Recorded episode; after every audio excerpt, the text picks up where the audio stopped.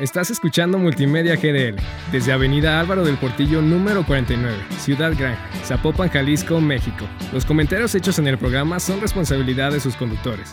Multimedia GDL. Bienvenido a Cuadro por Cuadro Recargado. Prepárate para esta secuela tan esperada. Espera, espera. Pero esto es más como un remake. eh, traemos cosas nuevas. Es una secuela, sigue siendo el mismo programa. No importa eso, lo cool es que estamos de regreso. Bienvenidos todos a Cuadro por Cuadro. Yo soy Richie y me encuentro acompañado por. Lino. Fue como Algún día tenía que apuntaste los pasar. dos y fue Algún como... día tenía que pasar. Bueno, yo soy Sophie. Y yo, Lino. Y hoy hablaremos de, de Hitchcock. Eh, Hitchcock, este, para que, para que sigan como mi, mi trama de mis amantes. Ah, sí, de tu, Hitchcock es tu mi. extraña categoría, tu tier list. Hitchcock es mi sugar daddy. es mi viejito Claro, consentido. Claro, claro. Es el que más experiencia tiene, entonces. Ok.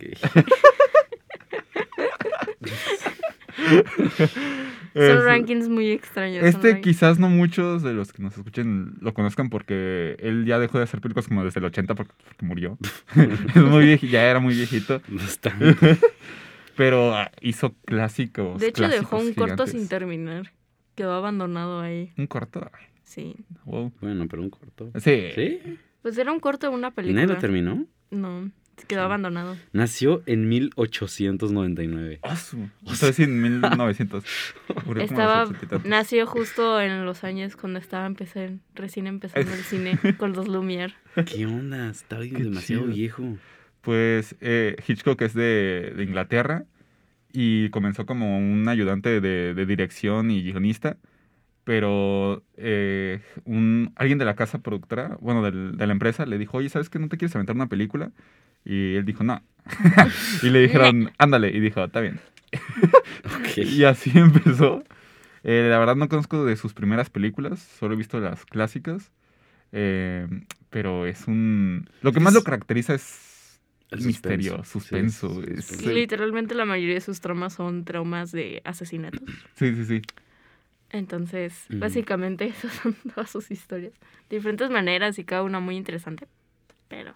Ahorita, ahorita van a saber todas. Ahora, eh, les vamos a recomendar las más populares y las que vimos. Y vamos a hablar de ellas. Y están, uff. Sí, Algunas con datos clásicas. curiosos. Sí, sí, sí.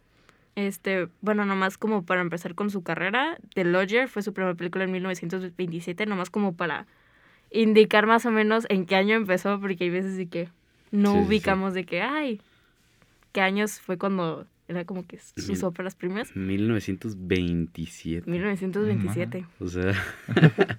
sí de hecho, en aquella época todavía no existía el cine. No, creo que apenas estás iniciando el cine sonoro. No, no, Sí. no, no, no. Fue como en los 30 fue cuando Fue en los inició. 30 Ujú. y ahí fue donde, como el cine de Hitchcock era totalmente eh, visual, cuando inició la, a tener sonido el cine, sí fue de que muchos dijeron, nah, ya valió este. Pero Es que- se adaptó muy bien. De hecho, o sea, el cine de Hitchcock atraviesa por varios de los cambios, o sea, por- Sí, ah, del silencioso Atravesó por todo. a, a, este, a sonoro, después de blanco y negro, a color, porque por ejemplo Trouble with Harry, Vértigo, The Rope. The Rope, ya son películas a color y después tienes como películas más viejitas que son en Sí. blanco y negro, entonces si quieren Este- ver más o menos con el cambio del cine pueden ver las películas de Hitchcock. Sí, de hecho. De hecho, es una muy buen ejemplo. Y de hecho, o sea, creo que, o sea, tan, tanto lo marca, o sea, como que está en la época como clave para todo esto y como que muchos de sus, este, o sea, como que elementos que usa en, su, en sus películas o como simplemente cosas que él decía como, pues esta, no, o sea, digo, no sé si aquellos que nos están escuchando han escuchado de esta situación que pone como en teoría este Hitchcock del suspenso, o sea, que es como, si tienes a dos personas hablando en una mesa y abajo de la mesa hay una bomba y explota. Eso es una escena. La misma escena, pero ocho minutos antes te dicen que hay una bomba que va a estallar en ocho minutos. La escena cambia totalmente y crea suspenso. O sea, son Sí. como las pequeñas enseñanzas que él decía en sus enseñanzas, así como si fuera un profeta, ¿no? Pero es que sí, o sea, tal cual como que... eh, luego también él, él, él fue de los primeros que empezó a utilizar este, el, el, el, el MacGuffin, que es las cosas que le importan a los, a los eh, personajes de la película, pero no te importan a ti como espectador. O sea, como que muchas cosas que él usaba se siguen usando hoy en día y son como regla básica de para crear historias. O sea, literal. Sobre todo por el uso de símbolos con, los McGuffin. Mm. Pero ahorita eso que dijiste de la escena de tensión, la, la, película de la que voy a hablar, que no es muy conocida, se llama Sabot, Saboteur, Sabotaje del de 42. Este, justo la vi porque me compré una colección de todas las películas, bueno, de como 20 películas de Hitchcock y como varios capítulos de sus series, que también tenía. Ah, ya sé cuál, la vi en internet. Sí, sí, sí. Está bien cara, pero valió la pena. la neta está muy buena. Y la primera que aparece en esa es Saboteur. Se trata de eh, una fábrica donde alguien inicia un incendio y un, un trabajador resulta quemado, o sea, está en llamas entonces un tipo le dice a, a uno, no manches, toma este extintor y apaga el fuego. Pero ese extintor tenía más este, gasolina, entonces termina matando al tipo en llamas. Entonces todos creen que el asesino, quien inició el incendio, fue quien disparó el extintor, pero realmente fue quien pasó el extintor. De hecho, aprovechando esta parte, es una de las cosas que también salen mucho en las películas de Hitchcock, que son personajes que son falsamente ajusta- este, acusados, Sí, sí, sí. como Nata. Pero, pero lo Y que más me gustó de esa película, tiene lo clásico de una película de Hitchcock de pues, suspenso y al final este, una persecución en, en algún lugar famoso, que en este caso es la Estatua de la Libertad, que literal se... No, sí era la Estatua de la Libertad. Sí, sí era la Estatua de la Libertad. Hay una donde es la estatua de Sí, la sí, sí, sí, Libertad. es esa. Que literal quedan colgando de, de, de la estatua y está muy cool. Pero la escena que más me gustó fue, es casi al inicio, que de verdad es una tensión, porque el tipo lo, lo o sea, le ponen esposas la, la policía, pero se escapa y llega a una casa de un ciego. Y entonces el ciego, eh, no me acuerdo si era un ciego o una ciega, entonces eh, el ciego no sabe que pues, tiene esposas. Entonces dice de que, ah, sí, y hasta come con, con él y todo. Eh, hasta que llega la, la hija del señor, que sí puede ver, y es de... No, no, eh, te lo juro que esa escena es, es wow. Lo que no me gustó ya después de la película es que hubo ahí un romance súper forzado entre el tipo y la hija. Y Sí, eso, o sea, creo que eso, es- eso pasa mucho en las películas viejitas, ¿no? Sí. O sea, como que Un romance el romance es súper forzadísimo. forzadísimo y súper de la nada. sí, sí, Es sí. que Se conocen en dos segundos y en ya, esa época el romance era como, más simple. No, tiene que estar en casi todas las películas en cualquier Sí. género, era como, tiene que haber romance. Sí, pues sí. Pero, Pero- pues, pero sí, es- es una buena le da película, como su toque de, de Sí. película vieja, ¿no? Sí, sí, sí. Eh, está blanco y negro, véanla, está, está muy buena. Pero no tan buena como las que vamos a decir ahorita. Ok. Pues también después, en, el 19 en 1948, salió Rope, que a mí también, a, a Richie no le gustó tanto, pero a mí me encantó. Desde los primeros dos minutos de la película de me hecho, encantó. esta ya sí, yo estábamos platicando antes de que llegaran Richie y Lino de la película. Sí, es que es, eh, es del, no sé si es la primera, pero al menos yo nunca he visto una película tan vieja que usar esto de, de, de un solo plano Sí, sí, sí. secuencia. O sea, y es como la primera película que, hecho, que veo viejita ah, usando este, me- este método, no sé si método, pero pues Sí. técnica tal cual. de hecho, esta Jazz me estaba diciendo que la película básicamente, o sea, es cámara fija casi todo. Mm. Y solo utilizaron dos tomas, porque haz de cuenta que la primera es hasta que se acabó el rollo, y después hicieron el corte y pusieron el otro, que es cuando pasaba lo de la persona enfrente de la cámara. Y ya de que abren el baúl y continúa la película. Sí, sí, sí. O sea, es que. O sea, la manera en la que está. La manera en la que está grabada, yo, yo la verdad no lo noté hasta como pasando la mitad de la película. Dije, oye, no ha habido cortes, ¿no? o sea, como que no lo había notado. Pero sí le da como ese. O sea, los personajes todo el tiempo no están nerviosos, pero todo el tiempo están como en una sola situación muy claustrofóbica, por así decirlo. O sea, están en un solo lugar, este, con una situación un poco, pues, interesante, por así decirlo. Bueno, Pues, creo que no es spoiler, se sí, puede no, decir la trama. cuéntala. sí. Sí, cuéntala. La trama es básicamente dos amigos matan a un tercer amigo. Este. Así, o Y sea, este, nomás. tal cual, o sea, es, es el primer segundo de la película. O sea, la verdad no hay, no hay prólogo, no hay nada, simplemente es una, es una ciudad muy bonita, con música muy bonita, con los créditos, y de la nada, pum, dos tipos ahorcando a uno con una cuerda.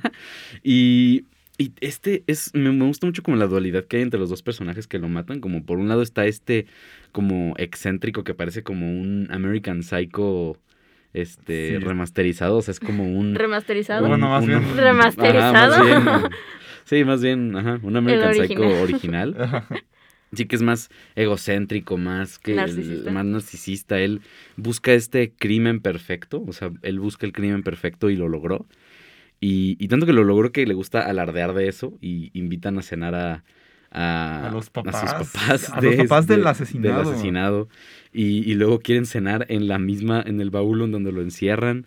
Y, y todo esto, y el otro personaje, por otro lado, también quiere hacer un crimen perfecto, pero no. Él se siente más. Él sí siente la culpa de haber pues quitado la vida a alguien, ¿no? Y, y, y me gustan mucho los primeros diálogos de la película porque él, él habla de que no, es que matar a alguien está mal y así. Y el otro ni siquiera habla de la persona a quien mataron, simplemente habla del poder que te da el matar a alguien y de la grandeza de. Y, ¿sabes? Y es como estar viendo dos películas muy diferentes. O sea, es como, no sé, está. Me encantó The Rope. Este, y aparte, pues también tiene ese suspenso, ese asesinato, esa traición y eso que vemos en todas las películas de Hitchcock. So- so- so- sobre todo suspenso porque es de que el baúl donde lo encierran, ah, oigan, este, qué, qué raro este baúl, ¿no? ¿Por qué, por qué decidieron moverlo para que fuera a la mesa? Y, eh, ay, Y es como, de- mm, mm. Aunque yo sí quería que los descubrieran, la verdad. Todo. Claro que sí. ¿Por qué no querías que los esto es descubrieran? un spoiler, güey. No, yo quería. Ah. este. De una vez lamentamos spoilers en este capítulo. Este. Nada. No, no este, escuchan a Rich, No, no, no lo no quise escucharon, no escucharon. Ignórenlo, ignoren los A- a últimos mí- a- 10 segundos. Sí.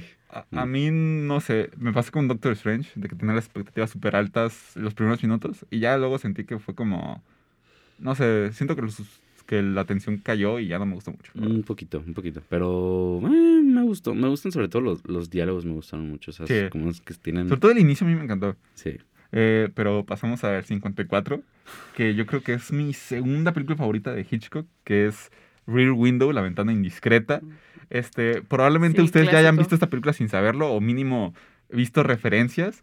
Eh, hay un corto de Shrek que se trata de eso. Hay un episodio de Los Simpsons que se trata También de eso. hicieron, no me acuerdo si es un remake, pero es una película muy parecida con este Shia LaBeouf. ¿Neta? Ah, no, no sí, sabía. una vez le estaba en un hotel y le estaban pasando y mi mamá, ah, esa es como la de Hitchcock, la de la ventana indiscreta. y yo, ah, sí, es cierto. Sí, luego también hay como. Hicieron un remake ahorita hace poco en Netflix y luego hicieron otro que Ah, es. ¿neta? Sí, no sé, está muy. Es de las películas más referenciadas. Son de esas películas que ves y dices, ah, Es que, de ahí está el Eh, tal referencia. es que aparte sí. que está muy Sí. buena, es un ejemplo perfecto del poder del cine, del poder de lo visual.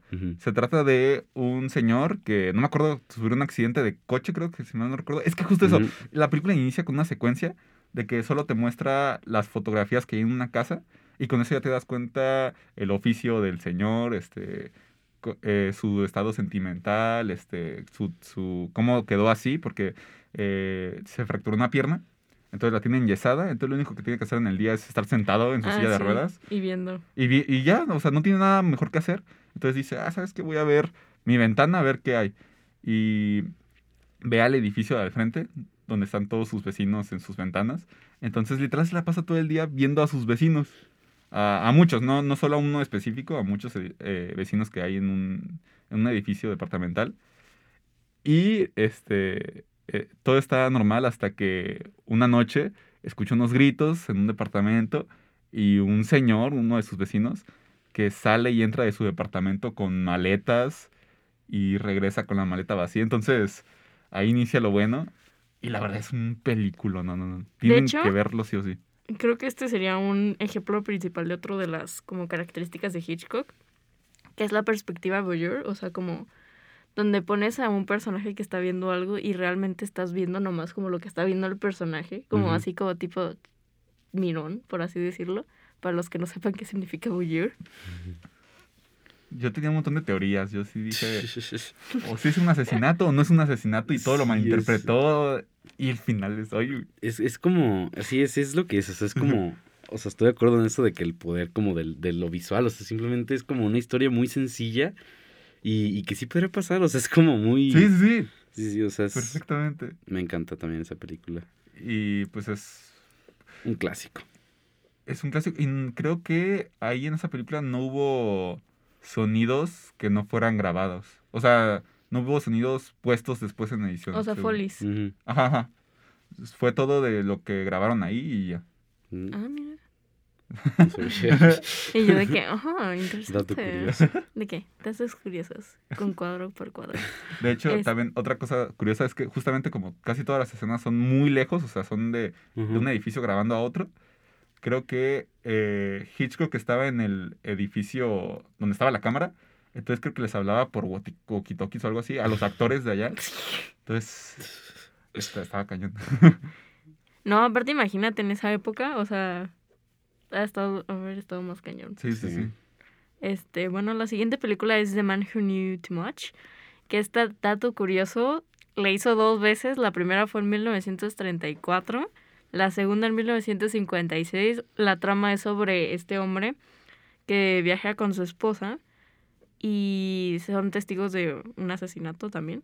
y también resulta que le secuestran al hijo, básicamente. Y lo interesante de esta película fue que en una entrevista con el director Frances Truffaut, este, le pregunté que, ¿por qué, por qué hiciste dos películas? ¿Por qué decidiste hacer un remake de tu propia película? Este, la segunda es del 1956 con Jim Stewart y Doris Day, nomás como para contextualizar.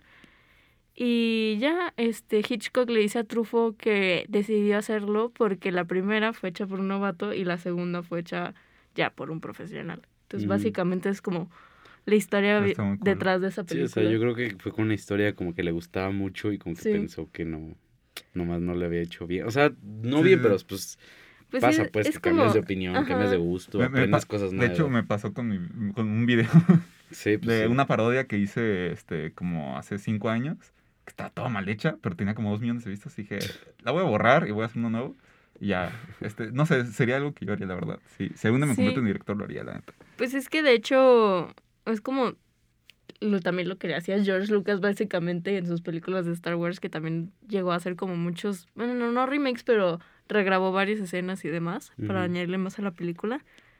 Y pues es como, ah, pues ya soy un director más famoso, pues tengo más libertad creativa, Sí, ya sí, con- sí. tengo más conocimientos, pues Tienes vamos más a dinero. Y más dinero. Tienes más dinero, más presupuesto. ya puedes conseguir este actores ya más jaladores. De- de- ahorita que mencionaste a Truffaut, este, me acordé, este, rápido para contextualizar, eh, François Truffaut es un director eh, emblema de la nueva ola francesa, un movimiento eh, de cine francés, que ya igual en otra temporada hablaremos de eso. Sí. Pero eh, estos tipos, o sea, todos los de la nueva, nueva ola francesa decían, decían de que odiamos el cine de Hollywood, menos el de Hitchcock. y mencionaron como otros dos directores, pero sí decían de que a Hitchcock lo tenían en un pedestal de este tipo sí hace cine de verdad, no lo hace por Sí. dinero, lo hace por amor y lo hace muy bien. Entonces Truffaut eh, viaja a Estados Unidos, o no me acuerdo si este, Hitchcock a, a Francia, pero la, hace este libro Truffaut de, de una más que entrevista es una conversación entre dos creadores de cine, pero más enfocado a Hitchcock y es más como, de hecho el libro se llama este El cine según Hitchcock, Sí. Eh, que todavía no lo compro, pero de hecho, oh, ay sí es cierto, no, no y de no que acordaba. Richie ahorita saliendo de esto lo voy a Sí. comprar. Sí, sí, sí, de hecho sí. No está en la biblioteca de la UP. Ah, oye. Podríamos buscarlo. Buscarlo. Igual y sí. Sí, sí, sí. Pero, pero bueno, dato curioso ahí. Nice. y ya este episodio está lleno de datos curiosos. Sí, no, y espérate. Ahorita Es que es un director muy... La siguiente película, también de la que vamos a hablar, es de 1958, Vértigo, que creo que es de las más también emblemáticas. Sí. de- Yo creo que la segunda más popular, de hecho. Yo creo que sí, o sea, después de Psycho, Sí. Vértigo, de hecho, tiene el esta técnica de, Ah, de- cámara que, ajá, que es acercar la cámara mientras al mismo tiempo... No, es Jue- alejar la cámara mientras haces zoom, ¿no? Ajá. Alejas la cámara mientras le haces zoom y O genera al el- revés. Ah, Ajá. e- Eso hace que el fondo, o sea, la, la persona se ve igual, con el mismo tamaño, pero el fondo, El fondo es el que cambia. ajá, o Sí. sea, hace más de hecho, es el pequeño o efecto más verde. Más Vértigo. grande. Ajá. De hecho, es- el efecto vértigo también usado mucho también en, en la de tiburón sale, por ejemplo. Y en muchas películas, en un montón, Sí. la verdad, o sea, no voy a poder nombrar Si se todas. fijan bien, de seguro. O buscan un video en YouTube y pueden ver varios ejemplos. O también de que en películas se De lo hecho, pueden en Hot encontrar. Fuzz, de que hablamos de eso en el episodio Hot Fuzz. pasado, ahí hay un... Sí, en Breaking. Bad, en En Ozymandias, en- o sea, en muchos, muchos eh, series y películas sale este, esta técnica. Y bueno, Vértigo es una historia también de suspenso, de, de suspenso, de asesinato y de traición. Es eh, la historia de un policía retirado, a la que, pues, por un trauma en su vida de policía, tiene vértigo, o sea, tiene miedo a las alturas y, y al, pues en general a la altura y así. Y muchos años después, pues su, un amigo suyo lo, lo contrata para espiar a su esposa. Eh, y bueno, o sea, esto desencadena muchísimos este, giros de tuerca uno tras otro y- y cosas así. Se va desenvolviendo la trama. Pues no sé, o sea, sí muy sorpresivo, pero sí coherente. Este, y es buenísimo. O sea, a mí me encantó. Es de las mejores películas que he visto de, que, de la vida. O sea, de verdad me, me- me gustó mucho, mucho cuando la vi.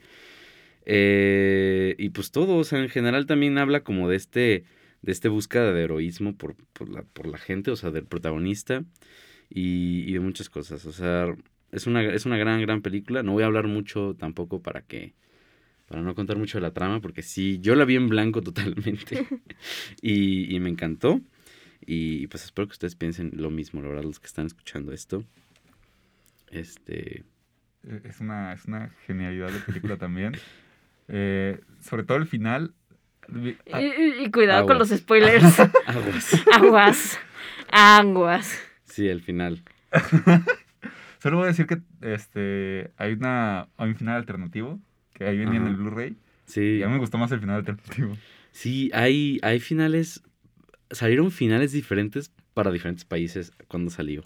No sé por qué. Ah, Pues es que todo depende mucho de las leyes y así. O sea, de que así pasa muchas veces de que, por ejemplo, es el caso un poco con ciertos personajes o ciertas temáticas de que si sale una escena o un personaje que es de alguna manera, lo quitan completamente. O sea, lo hacen chiquito para que en otros países Sí, se sí, pueda sí. quitar. Y Sí, se pueda sí. destruir ya más mundialmente. Sí, pero acá es más bien como una escena. No sé, que sí, sí cambia el final, ¿sabes? O sea, es como en. Blade Runner. Blade Runner también tenía muchas versiones. Y, la, y una escena que era como clave era que eh, el protagonista sueña con un unicornio. O sea, en Blade Runner, pues. ¿Con y, un y era una unicornio? escena, eh, ajá, era una escena que soñaba con un unicornio. Y ya, eso era todo, eso era toda la escena que cambiaba el final completamente. De que si era un, un, un humano o un... Ah, se me olvidó el nombre. Un- Ah, sí, era... ¿cómo se llamaban los, los que no eran humanos en Blade Runner? Ah, los, los, los replicantes. Replicantes, Esos. replicantes. Todos Sí. entrando en pánico de que Sí, ya habíamos claro. hablado de esto Sí, y fue como... Sí, Un momento, ¿cómo se llamaban? ¿Cómo se llamaban? exacto. O sea, si el personaje de Harrison Ford es o no un replicante, cambia con esa escena de si soñó con un unicornio o no. Está muy raro Está esa muy raro. situación. Y es algo parecido en Vertigo. O sea, es como Sí. un, sueño, visión, Mira, algo parecido. Es la primera película en utilizar gráficos generados por ordenador. Ah, Wow. ¿Y cuál es? Ah, bueno, la- Hitchcock siempre innovando, les decimos. Vean a las películas de Eh. Hitchcock nada más para ver la transición del cine. Dice, eh, ideadas por Saul Bass. Saul Bass, según yo, el- su papel más importante era hacer como las intros de las películas. Entonces creo que más bien va a ser como la intro. ¿La intro? Ajá, Ah, creo que va a ser eso. Pues eso sí no sabía, la verdad. eso sí no tenía idea. Eh, y pues bueno, creo que ahora sí ya, para que no se nos acabe el tiempo, pasamos a Psycho. Psycho. La película más emblemática de. De. Sí, Psycho. Eh, Psycho se trata sobre una, una eh, joven que trabaja en un banco y llega mm, un tipo a depositarle mucho dinero, pero se lo da en efectivo. Pero es una bolsa así repleta de dinero. Entonces la, la chava dice, ¿sabes qué? Esto es lo que yo gano en tres años. Entonces agarra la bolsa y se va, huye y llega a un motel, el motel Bates, en donde nomás hay un, como un casero, este, ¿cómo se les dice? Un... Sí, un landlord. ajá, un sí. landlord, un. Pues sí, más Es bien como casero. un... Norman Bates. Pues es que es un, es un hotel, entonces no sería casero. es un sería motel. como- bueno, un motel, pues, pero no Sí. sería casero. Va a ser sería- el cuidador. Sí, sí, sí. Sí, el, sí, el cuidador del Pues. Norman Bates es este, pero eh, entre más pasa la noche, este, más cosas raras hace. eh, y la tipa dice, ay, no Eh, le- vámonos, vámonos. Ajá, creo que vale más mi vida que estar, este, que estar cuidando esta bolsa de dinero. Y ya no voy a decir más.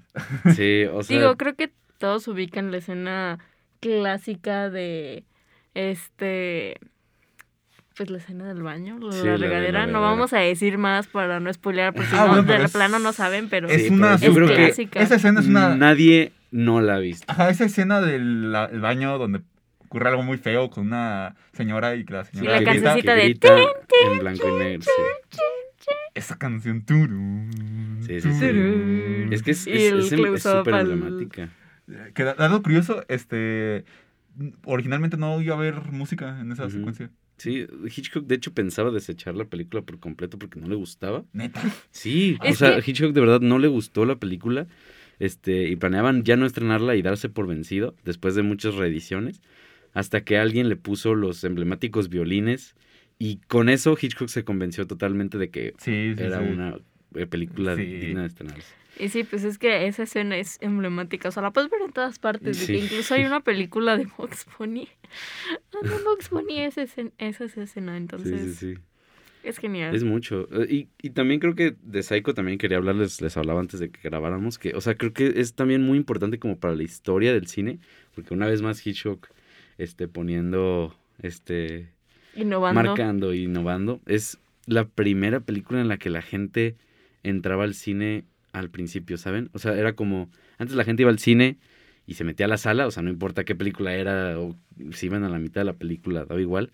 Y con Psycho fue cuando la gente empezó y empezaron como a, a, a, a- a- ¿cómo se dice? A, a, a, pretender que la gente este, se metiera al Antes. principio de la película y que Sí. se saliera antes. de- O sea, que no fuera un entrada por salida todo el tiempo de la gente y que la gente viera de principio a fin la película en una sala de cine y eso este, cambió totalmente la industria que conocemos ahorita y Psycho yo me atrevería a decir que es el primer blockbuster, o sea, es el primer, la primera película que se generó tanta sensación como, Eh, como eso. Es no estoy justamente- segura si el primer blockbuster, porque en sí, pues también ha habido de que otras películas grandes. por Sí, así pero es que Psycho, es que Psycho fue, es que antes Es que las no, cosas hay más películas como- más populares, pero es que a la hora de salir en taquilla, esa Ah, película fue ya, un ya, ya. boom. Sí, sí, sí. O sea, es de, tienen que ir a verla al cine. Ujú. Sí, Eh, de que no Tienen que ir a verla al cine y de principio, o sea, Bueno, al pero es que Pero- pero es que existía yo- solo el cine. Yo sé, yo sé por qué, sí, sí. por qué pasó eso de que tenías que entrar al inicio. Hitchcock,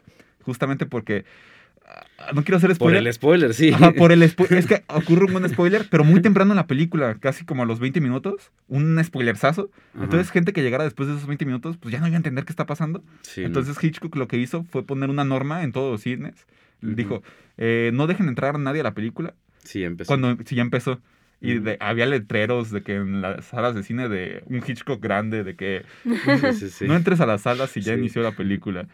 Sí, Entonces ese- se hizo una norma. Sí, lo he visto. Sí, de hecho pueden buscar, pueden buscar este fotos de los de los- del- del- de, sí, ¿De los de Psycho en, en, en los en los cines. Sí. Y es sí, o sea, es, Es la, es la gente afuera formada. Es Era el Marvel de aquel lo puedes- entonces. ajá, era el El Marvel, de- Marvel. del- del- de ese entonces. O sea, era- puedes comparar esa misma foto de toda la gente ahí, puedes compararla con Star con, con el estreno de Star Wars, que Star Wars también fue uno de los primeros este, blockbusters así como tal que fue tan Sí, grande. Digo, fue 10 años después, 15 años después, pero igual, De o hecho, sea, se, se compara. dato curioso, des- o sea, eso es algo que me contó mi papá. Después de Psycho, volvieron a hacer otras dos películas de Psycho. Sí, Pero Sí, no ay, fueron sí. por Hitchcock. De que ya la tercera ya era más un slasher, porque pues justo Sí. salió en la época de los slashers. Y, y creo que es una película que no necesita remake. O sea, creo que esa Sí. película va a necesitar un remake en la neta 200 años. Porque hasta la fecha. No, más ves porque se se perdió. tú, tú ves ver la película y te lo juro que hasta el, el, el plot twist del final es hasta muy actual, Sí. ¿sabes? Sí, Hasta te saca de onda, es de, ay, uy. sí, sí, sí. De verdad es una película que no va a necesitar remake en, en siglos. Es una película que todavía sirve, funciona y perfectamente. Sí. Sí, es esas películas que son atemporales, que la puedes ver de que desde que salió este, en los 80s, en los 90s, ahorita, actualmente, en el futuro, en 100 años Sí, y... sí, sí. Sí, Va a seguir es en siendo algo blanco y negro, pero digo, siguen saliendo películas en blanco y negro ahorita. O sea, creo que en blanco y negro funciona. Sí, sí, sí. Y, pues, de hecho, una película anterior que era Vértigo sí estaba color, o sea, es blanco y negro no por casualidad, pues. Sí. Sí, sí. Eh, Y bueno, creo que vamos a pasar al otro tema bastante importante esta semana. El estreno de Doctor Strange in the Multiverse of Madness. En efecto. A ver, a ver, de hecho vi, este me- vi un meme y quiero compartírselos. O sea, bueno, se los voy a platicar porque no lo pueden ver. Eh, que es de que... Ah, nomás les advierto, pueden que salgan spoilers accidentales porque Sí. se nos pueden salir, entonces trátelo tra- traemos, o sea, se tratará de Es no decir no spoilers, pero podemos- No, creo que sí lo podemos hacer. O Tantito, sea, tantito. ¿Qué? Tantito que spoilear. Ajá. Es que han pasado tres días de que se Sí, estrenó. ya todos la vieron. Ya si no la viste, ya no lo vamos a volver a ver. No. Pero bueno, Mira, si no la han visto, pónganle pausa, véanla y luego regresan sí. y escuchan nuestra opinión. este, Porque yo tengo que dar mi opinión con spoilers, la verdad. es, este, es este meme de... Tú fuiste a ver Doctor Strange por los cameos, yo los fui a ver por, por los efectos especiales, por, por la pelea de Doctor Strange y Wanda. Evidentemente tú y yo no somos iguales. Sí, sí, sí.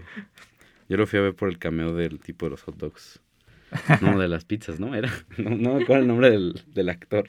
Pero el actor que siempre sale en, en las Eh, películas de Sam Raimi. A mí me pareció una gran película, Ujú. independientemente de que, la verdad, este, no cumplió con todas las expectativas de los mil cameos pues, que querían esto que saliera. Pero los pocos, bueno, pocos entre comillas, cameos que salieron, fueron wow. Calidad antes que Fueron- cantidad. Super calidad, güey. Es que yo creo que aquí Marvel tenía dos opciones. Uno era rendirse al fanservice y dar un montón de cameos y ya. el que ya fuera O- estilo Spider-Man. ¿no? Hacer una película. O sea, hacer Sí, una, sí, sí. una película, o sea, una película y ya, o sea, concentrarse en la historia, en lo que estamos viendo, los personajes, los en Wanda. personajes, en todo eso. Y estoy súper agradecido que Sam Raimi le dieran esa libertad creativa de poder irse por hacer una película y no un, un cameo. O sea, la verdad, Sí, para sí. cameos, pues mejor están las películas de Lego. O sea, de verdad, yo prefiero ver una muy buena película. Y este también tiene sus cameos. O sea, realmente Sí. no se esperen un Avengers, porque no es un Avengers. No es, no es ni siquiera, porque la gente está diciendo, sí, va a ser como Civil War. No, no es como Civil War. No salen todos los Vengadores, sí sale Wanda, pero no, o sea, Wanda y ya. O sea, hasta ahí está. Este, los cameos no están desmedidos ni están injustificados así como en Spider-Man.